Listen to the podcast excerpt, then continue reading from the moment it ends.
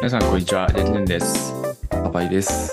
ワークインプログレスは、テクノロジーを中心に、キャリア、ビジネスなどの話題について、カジュアルに話すポッドキャストです。よろしくお願いします。お願いします。はい。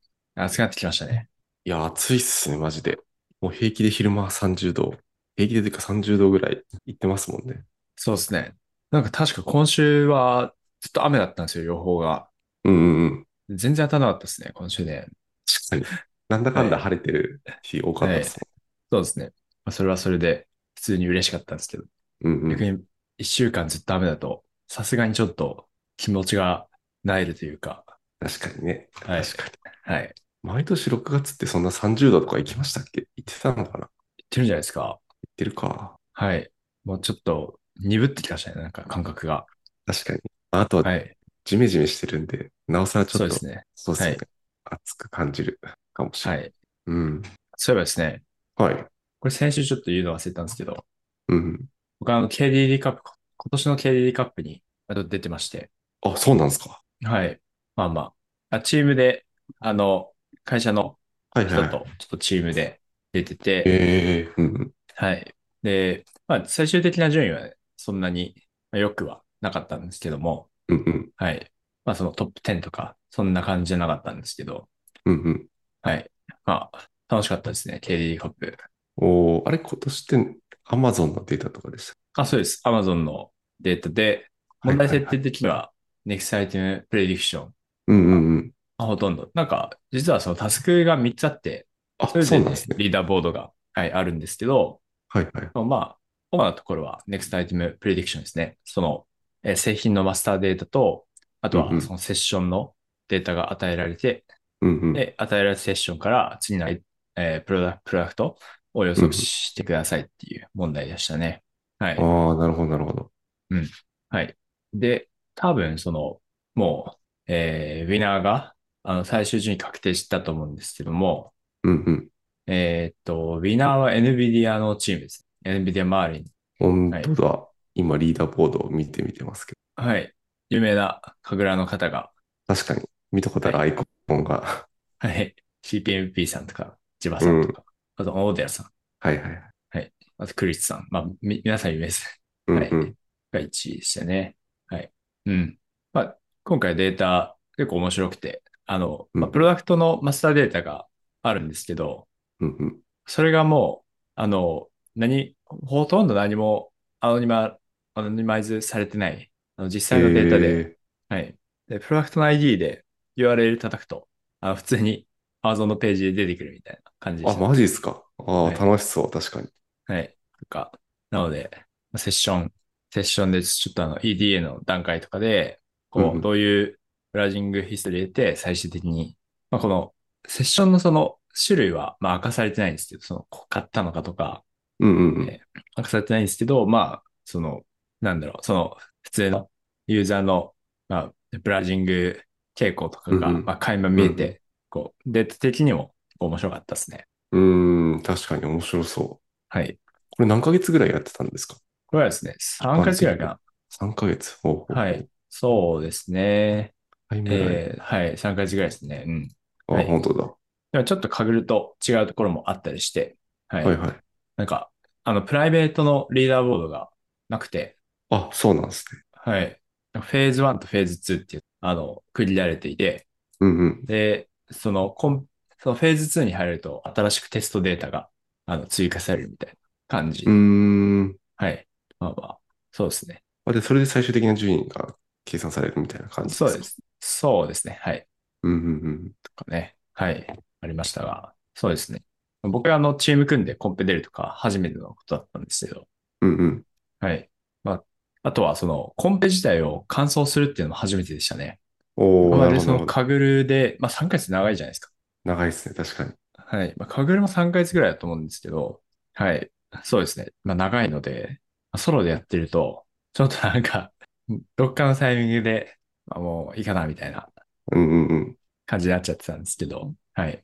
まあ、言うほど出てないですけどね。はい。まあ、チームで、こう、最後までちゃんとその、相手出して、うんうん。手を動かして、はい。完走するっていうのも、うんうんいい経験になりましたね。いや、確かに確かに。いいっすね。えー、100はい150チームぐらい出てたんですかね。なんか今、ちらっと見る。 150。あ、なんかフェーズ、これなんか正確な参加者数がわかんないんですよね。あ、そうなんだ。はい。その、上の方にうんうん。ナンバーオブユーザーズとナンバーオブチームスってやつがあると思うんですけど、はいはい。あの、チーム組んでない人もいるんで、はいはいはい。わかんないですよね。だからあとはファ、フェーズ1とフェーズ2で、フェーズ2にサブミッションしてない人もいるんで、あ、本当だ。はい。だから、フェーズ1ナンバーオブうんチームスにそのソロの人が加わって、何ぐらいになるんですかね。 それがわかんあなあ、いなでるすほど、なるほど。確かに、はい確かに。うんうんうんうんなんかデータサイズとかも、なんかすごいでかくて、無理やぞ、みたいな感じでもない。あ、そうですね。僕うも、んうんあの、コラブプロを契約してうんやってましたけど、はい。まあ、終盤とかは、あの、チームメイトが、うんうんあの、マシン、大きいマシンを持っているので、はいはい。もう僕の環境に乗り切らなくなって、そっち回してもらうみたいな感じでしたけど、あ、はいな。るほど、なるほど。でね、その、まその、そういったマシンなくても、絶望的な感じではなかったかなって思いますね。あ、そうなんだ、はいそうなんだ。いいっすね。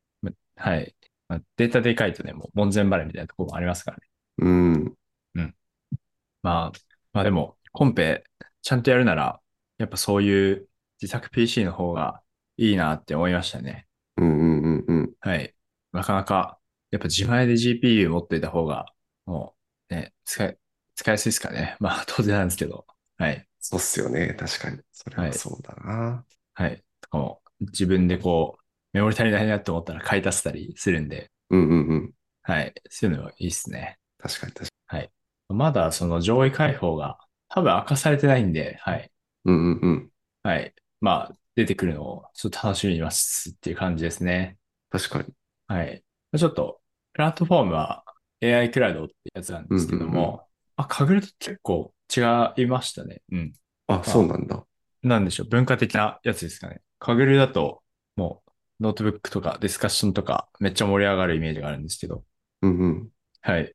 今回は全然盛り上がってなかった。ああ、確かに。ディスカッションもまあ、ちょこちょこあるけど、そんなにはいそうめでちゃすくねちゃあるわけでもないですね。はいはいはい。そんなにですね、でしたね。はい。はい。うんうんうん出てましたと。なんか、そんな感じでございました。高林さん何かありましたかいや、僕はなんか先週あの、ポケモンのは WCS のはい。お応募したって言ったんですけど、はい。あれは見事に外れましたね。いや、倍率高かったのかな。ああ、まあ、日本で、そうね。そうそうなるそほうど。残念ですね。そうなんですよ。友人もよ他で4人ぐらい応募してたんですけど、みんな外れて、ええなる全ほ然ど当。たらんやんって。そうそうそう。なんか会場限定の配布物とかあるんですかななんかポケモンカードっぽいものもらえそうでしたよ。るほど。そうすると、それ目的の人もいそうですね。ああ、いそうっすね。いや、2000円やからな、安いよな。割と気軽に応募できちゃうから。はい。なるほど。そうなんですよ。だからちょっと、はい。お盆に横浜で見に行きたかったけど、行けなさそうだな、と。はい。でも、ユ YouTube 視聴税ですか。になっちゃいそうっすね。うん。なるほど。横浜のどこなんですかね。どこだったっけなゲーム本 WCS。よく入ってないな。ええあ、でもいいな。基本センターワールドストアとかちょっと興味あるな。なんですか、それ。ショップを、あ、イベント限定アイテムがあるらしいですね。あ、なるほど、なセるほンどター。の中に、はい、あって。はあい、いや、いいな、これ。あれでも良行さっそうたらなんか普通に入れるんじゃないですか。あ、入れんのかなこのポケモンセンターとか入るのも抽選なのかな。そしたらすごいけど。ああ、ポケセンとかは入れるのか、普通に。はい、確かに、どこまでがいけて、どこまでがいけないんだろうな。そうですね。どこだはい。なんか、んうん。横浜ってしか書いてないですね。そうっすよ ね。まあでも確かに行ったらなんか、はい。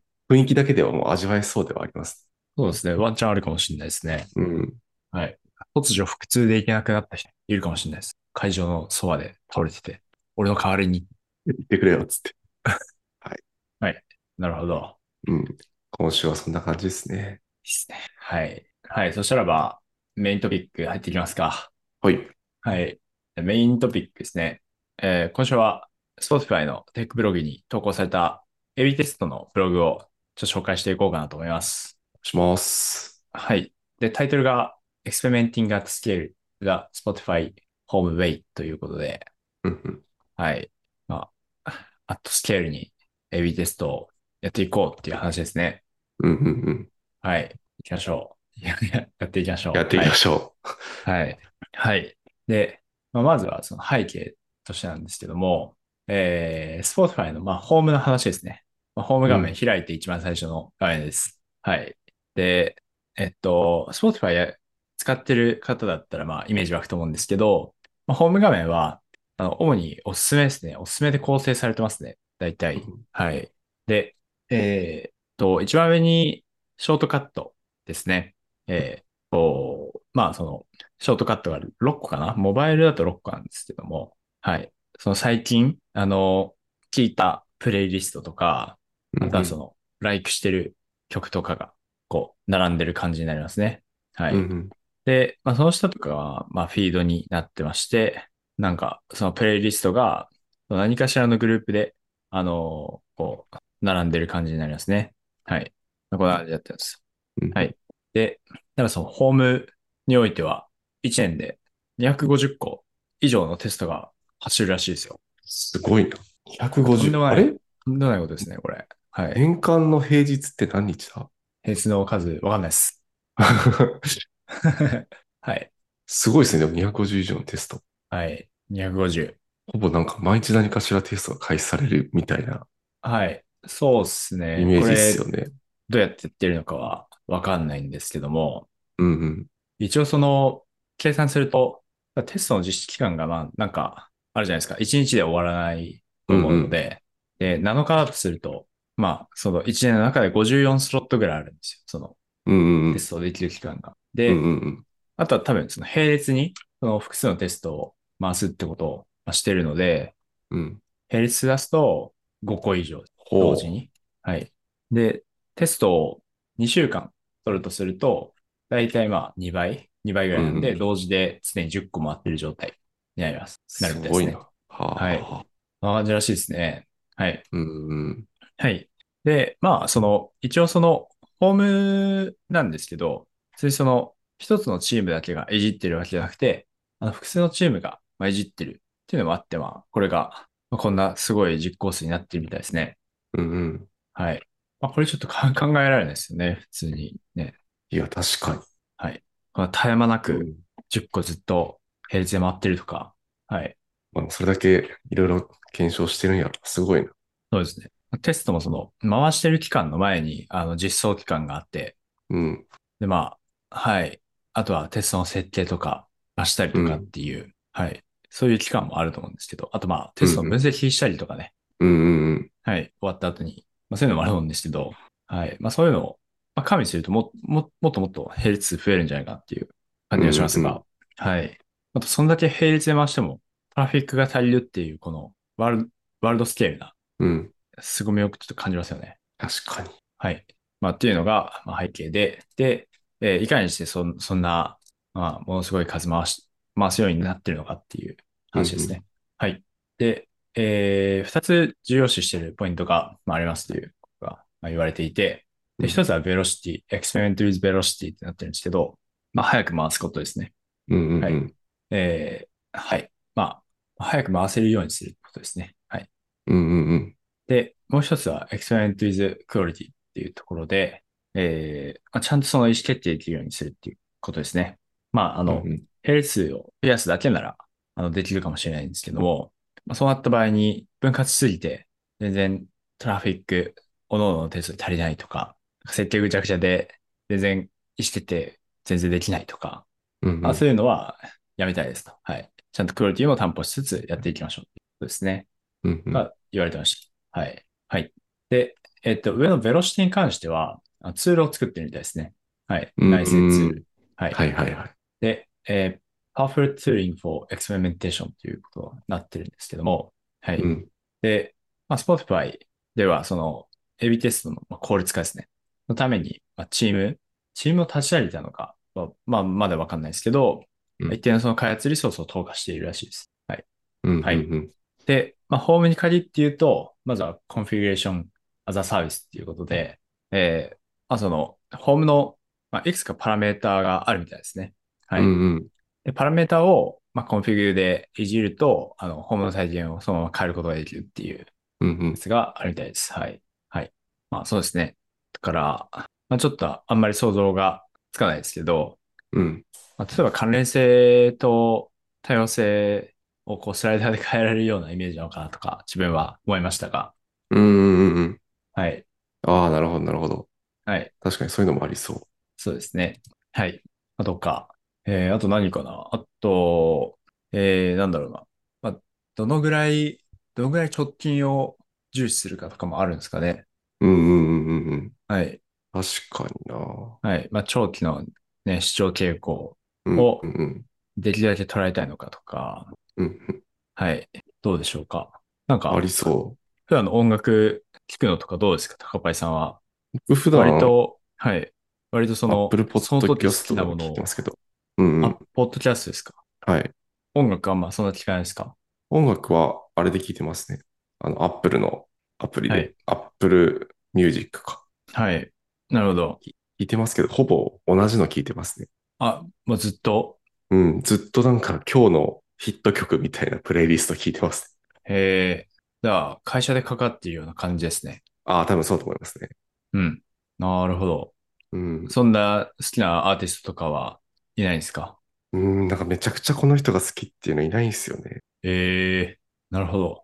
うん。じゃあたまにその流行の楽曲をちょっと聞いてみたりとかっていうのはないですかでもなんか割とその流行の楽楽曲は、あなんあ、かそプレイリスそトにのプレイ含まリれスてトくるか。から。確かにそうそそうそううそうそう。はい。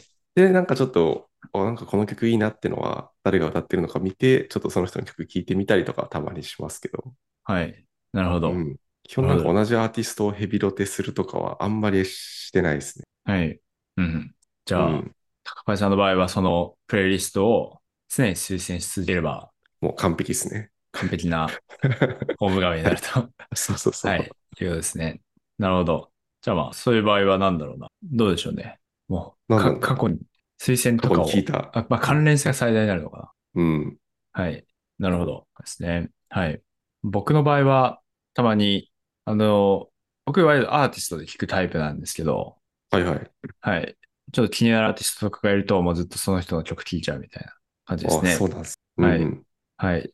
最近グレーにハマってまして、グレーのグレーっすか聞いてますね。グレー、グレー聞いてますね。はい。予想外の答えが来た。そうだな。 はい。グレーいいですよ。グレイってあのグレイですよ。あのグレーですね。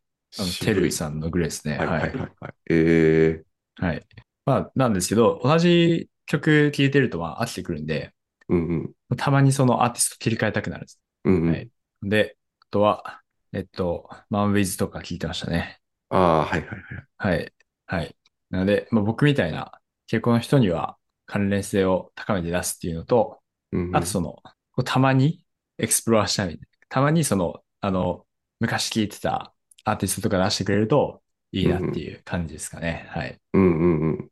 確かに。はいなんかこう、い、いくつか、なんだ、棚じゃないけど、トップ画面に、このモジュールっぽいものがあるじゃないですか。なんか例えば、最近聞いたやつとか、ありがとうございます。はい。なんかそういうのも、このコンフィグでいじったりするんですかね。順、順番というか、うん。パターンそうみでたいすな。ねうん。入ってたりしそそうですね。そうですね。はい。まあ、それが、まあそういうのが、コンフィギュレーションアザサービスう。うんうでん。すと。はい。なので、実装が要は簡単になることですよね。もう、うんうん。まあ、下手すればそのエンジニアじゃなくても、もう PM が直接コンフィグいじっうんて、入れると、その AB テストのためのなんか設定とか全部やってくれてみたいなうん感じだと思うんうん。で、はい。超、超早いですと。確設定かいに。じるだけなら。はい。うん。はい。ですね。はい。で、えーもう一つが、ローンチングコンフィギュアリングエクスペリメンツになってるんですけども、えーまあ、Spotify は、あの、独自でエクスペリメンテーションプラットフォーム、えー内製してまして、まうあ、んその、こいつのユーザーを、そのテストのパターンに割り当てたりだとか、あとその、エビテスト自体の分析も自動でやってくれるツールですね。うん。持っているんで、まあ、その辺は効率され効率化されてますよっていうのと、あとはそのコンフィギュレーションアザサービスのところで、まあ、コンフィグ設定した後に、あの自動でそのツールを介して、えーもう AB テスト走らせてくれますよっていうやつですね。うんうん。はい。まあ、なので、いちいちこうツールを行き来する必要がなくて、はい。まあ、れ連携されてますっていうところですかね。はい。まあ、これはいいですよね。確かに。はい。まあ、こことかなんか、ツールを内製してる強みだよみたいなことも言われてましたね。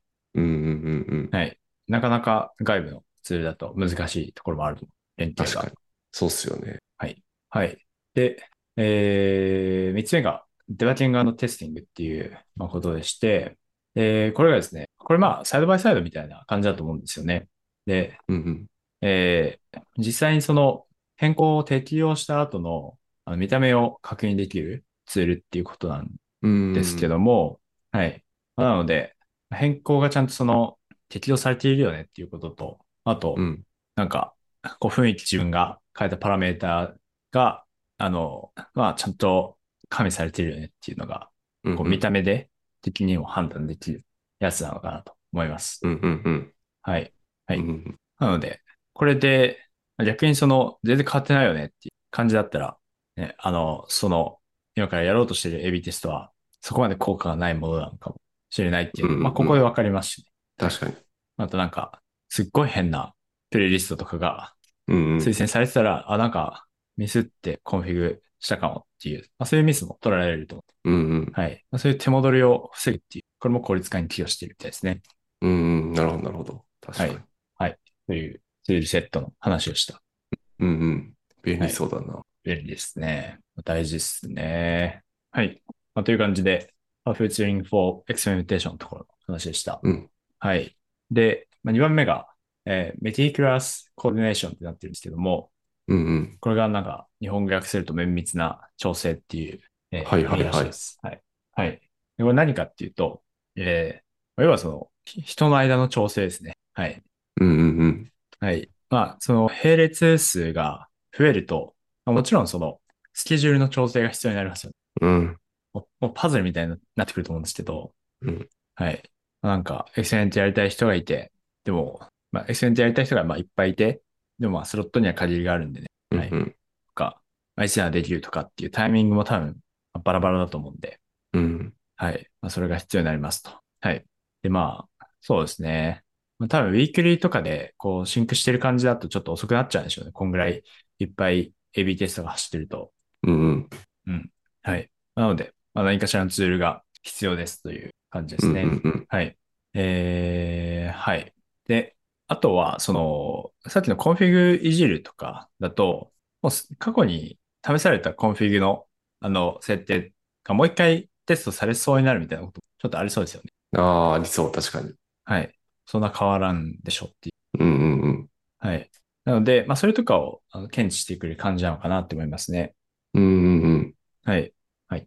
えーはい。で、えっと、まあ、一つは、その、セントライズドエクスペリメントマネジメントってありますけども、そのエクスペリメントトラッカーってやつが、えーあるみたいでして、で、えーそれはですね、その、スケジュールの調整とかを、まあ、いい感じにしてくれるやつらしいでうんす。うんうんうん。はい。はい。えーそうですね。で、まあ、その上で、その、エビデストやりたいですっていう情報を、まあ、出したりだとか、うんうんうん。であとは、その、今走ってる AB テストとか、過去の AB テストとかが見れるようになってます。うんうんうん。確かに。これはなんか、普通にドドキュメントベースというか、そういうのができそうですよね。はい一覧まあ化できそしうて、っすうん、はい。一元化するとか。うう。ん。そうですね。できると思うんですけど、まあ、どうしてもその、シンクしてないと、最新の状態からずれちゃったりとかもあると思うんで、うんうん。多くなってくると、やっぱ難しくなってくる感じはしますね。うんうんうん直接システム情報を取りに行った方がいいとか、うん。うんはい。ありそうですね。うん。うんうん。はい。はい。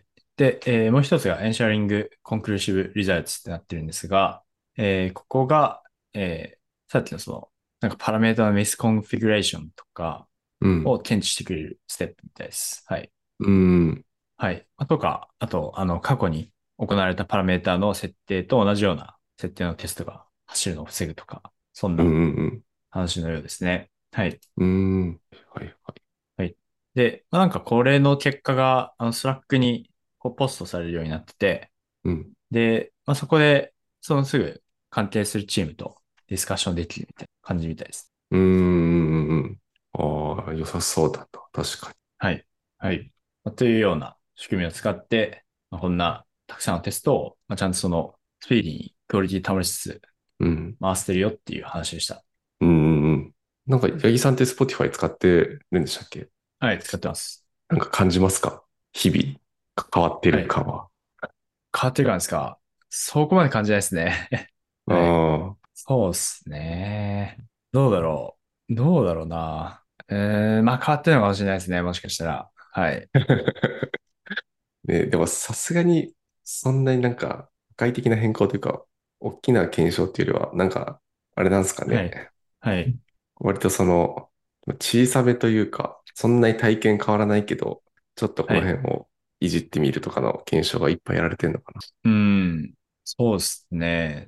まあ、最近で言うと、あの、AIDJ ってやつがはいはい。リリースされたみたいですけどね。僕はまだ触れてないんですけど。そうなんですか。AIDJ。はい。Spotify の AIDJ。それは AI が、はい。 D、DJ してくれるんですか。そうです。曲を流したり、曲の紹介をしたりとかしてくれるらしいですよ。ええはい。うん。ちょっと Spotify ユーザーなら、しからしたら、他のところも気づくかもしれないですね。はい。うーん。うんなんかピック、ピックとか追加された気がする。はいはいはいはい。はい。New Songs Artist とか、うんまあ、使いやすいですね。そうやね。うん。はい。Apple Music の方はどうですかブルーミュージックでも結構もう惰惰性で使ってるというか、一回契約したから、契約したし、これで聴けるものはそんなに、なんだ、不不満はないんで、これ使ってますけど、はい。どうなんだろうな。でもそんなにめちゃくちゃレコメンドされるかっていうと、まあなんか一応おすすめとかはい出てきますけど、うん。僕はさっき言った通り、もうほぼ毎日同じプレイリスト聴いとるから、はい。 あんまり多分、Apple Music 側も、こいつにはとりあえずこれだけおすすめしてくれば大丈夫やろと思われてそうな感じはあります。なるほど。うん。わかってる。うん。え、どうなんだろうこれ、ちゃんといろいろ使えば、いい感じのおすすめしてくれるのかなしてほしいですね。いや、してほしい。はい Spotify に切り替えてみようかな。お、ぜひぜひ。はい。うん。はい。はい。そんな高パイさんのね、普段の音楽事情も聞けたところで、はい。はい。はい。終わってきますか。はい。えー、ってことですね、えー今日は Spotify のテックブログのタイトルが Experimenting at Scale the Spotify Home Way ということで、えーお話ししていきました。はい。えー質問、コメントは Google フォームや Twitter のハッシュタグ ZFM で、えーお待ちしております。えー今回もご視聴ありがとうございました。えーまた次回お会いしましょう。ありがとうございました。